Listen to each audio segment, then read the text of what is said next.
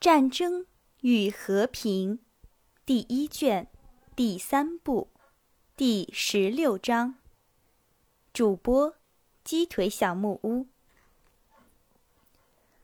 库图佐夫由副官们陪着，在步枪骑兵的后边骑马缓行着。在部队的末尾走了半里，他停在一个孤独荒凉的屋子旁边。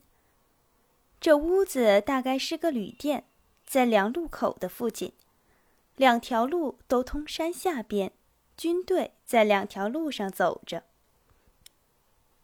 雾开始消散了，大约在两里之外，已经可以模糊的看见对方高地上的敌军。下边左方的射击声更清晰了。库图佐夫停住了，和一个奥国将军在谈话。安德烈公爵站在后面一点的地方，望着他们，并且转向一个副官，希望借用他的望远镜。看啊看呐！这个副官说，他并不是望着远处的军队，却是望着他前面山下的军队。这是法军。两个将军和副官们开始急抓一个望远镜，互相争夺着，所有的面孔。都忽然变色了，都露出了恐怖。他们以为法国人在两里之外，但法军却忽然意外的在我们面前出现了。这是敌人吗？不不不！但是您看吧，敌人，一定的。这是怎么一回事儿？个人的声音说。安德烈公爵用肉眼。看见下边右方密集的法军纵队向山上阿卜舍让兵迎面而来，离库图佐夫站立的地方不过五百步。时机到了，决定的关头来了，我们的任务来到了。安德烈公爵想，然后打了马，走到库图佐夫的面前。一定要叫阿卜舍让兵停下来！他大叫着。大人。但是正在这个时候，一切都被烟气遮蔽了。附近发出了射击声，在安德烈公爵两步之外，一个幼稚的、惊慌的声音喊出了：“哦，弟兄们，完蛋了！”这声音好像是命令，大家听到这个声音，都快步逃跑了。慌乱的、数目逐渐加多的人群，跑回五分钟之前军队从皇帝身边走过的地方来了。不但要使这个人群停止是困难的，而且要自己不跟着这个人群向回跑，也是不可能的。鲍尔康斯基只是力求不离开他们，他环顾着，迷惑着，不明白他面前所产生的是怎么一回事。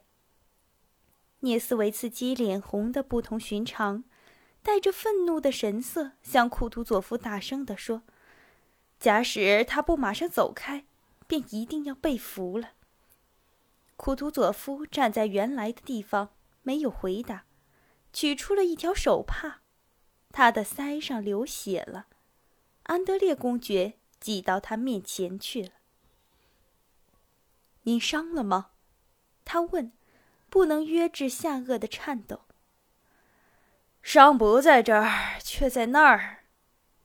库图佐夫把手帕按在受伤的腮上，指着奔跑着士兵说：“止住他们！”他大叫着，同时又大概相信不能阻止他们，便刺马向右边走去。又有一群涌上前来逃跑的兵包围了他，带他向回走。军队那么密集地向回跑，以致一旦卷在这样的人群之中，便难以脱身。有人大叫道：“走呀！为什么阻挡我们？”有人在那里转过身，向空中放枪。有人打库图佐夫所骑的马。库图佐夫费了大劲儿，才从人群潮流中向左边走出来。他和少了一半以上的侍从们向附近的炮声那里走去。安德烈公爵从逃跑的人群中挤出，力求不要离开库图佐夫。看见了山坡烟气中有一个俄国炮兵连还在射击，看见法军向他们冲去。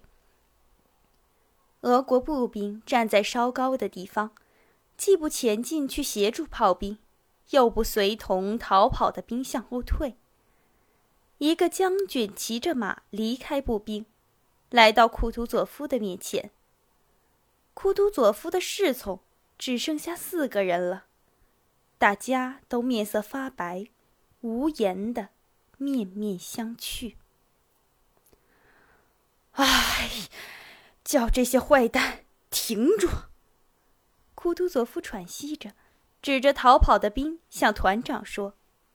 但是就在这一瞬间，似乎是对他这句话的谴责，一阵子弹，好像一群鸟雀一样的。嗖嗖的从步兵团和库图佐夫侍从的上边飞过去了。法军在攻击炮兵连，看见了库图佐夫，便向他射击了。随着这排枪声，团长抱他自己的腿了。有几个兵倒下来了，拿军旗站立着的上士放掉了军旗，旗子晃荡了一下，倒下来了。挂在附近的几个兵士的枪上。兵士们没有等命令，即开始射击。唉，唉，库图佐夫失望的哼着，环顾了一下。鲍尔康斯基，他用他的因为觉得自己年老无力而发抖的声音低低的说：“鲍尔康斯基。”他指着溃散的迎兵和敌人，低声地说：“这是怎么一回事？”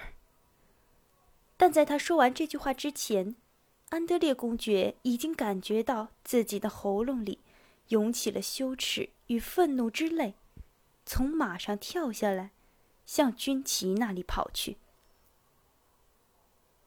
弟兄们，前进！他用儿童般的尖声大叫着。他来了，安德烈公爵想，抓住了旗杆，欢欣地听着显然正在向他射击的子弹的滋滋声。有几个兵倒下来了。乌拉！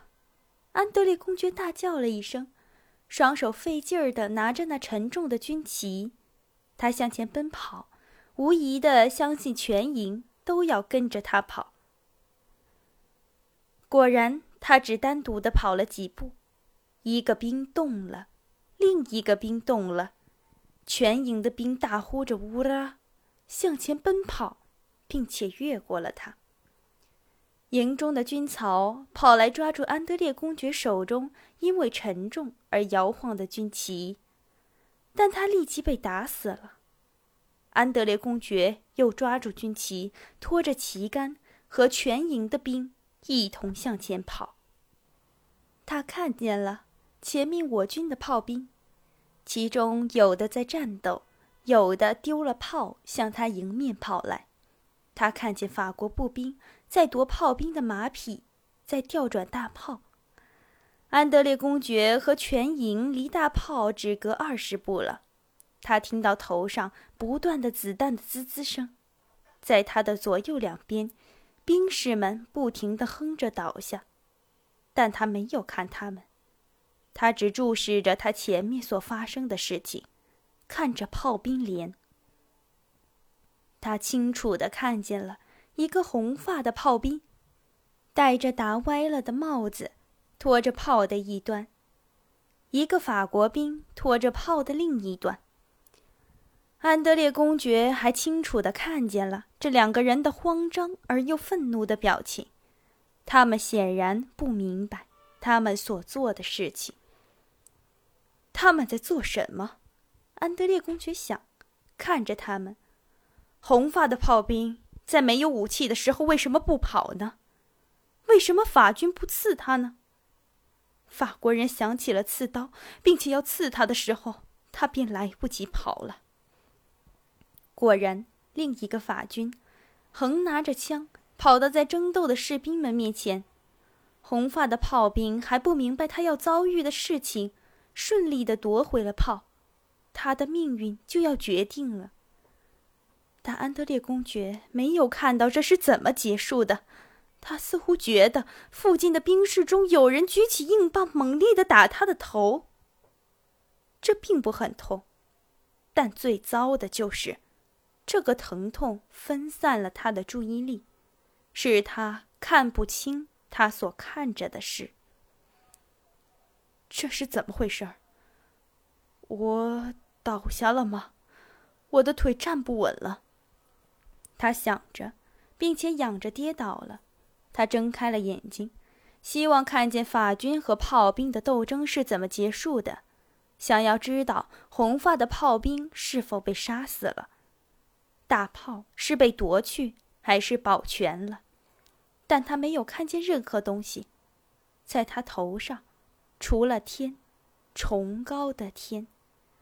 虽不明朗，然而是高不可测的，有灰云静静的移动着的天，没有别的了。多么静谧、安宁、严肃啊！完全不像我那样的跑。安德烈公爵想，不像我那样的奔跑。喊叫，斗争，完全不像法军和炮兵那样的带着愤怒与惊惶的面孔，互相争夺着炮。云在这个崇高无极的天空移动着，完全不像我们那样。为什么我从来没有看见过这个崇高的天？我终于发现它了，我是多么幸福啊！是的，除了这个无极的天，一切都是空虚。一切都是欺骗。除了天，什么什么都没有了。但甚至天也是没有的，除了静肃与安宁，什么也没有。天啊，谢谢上帝！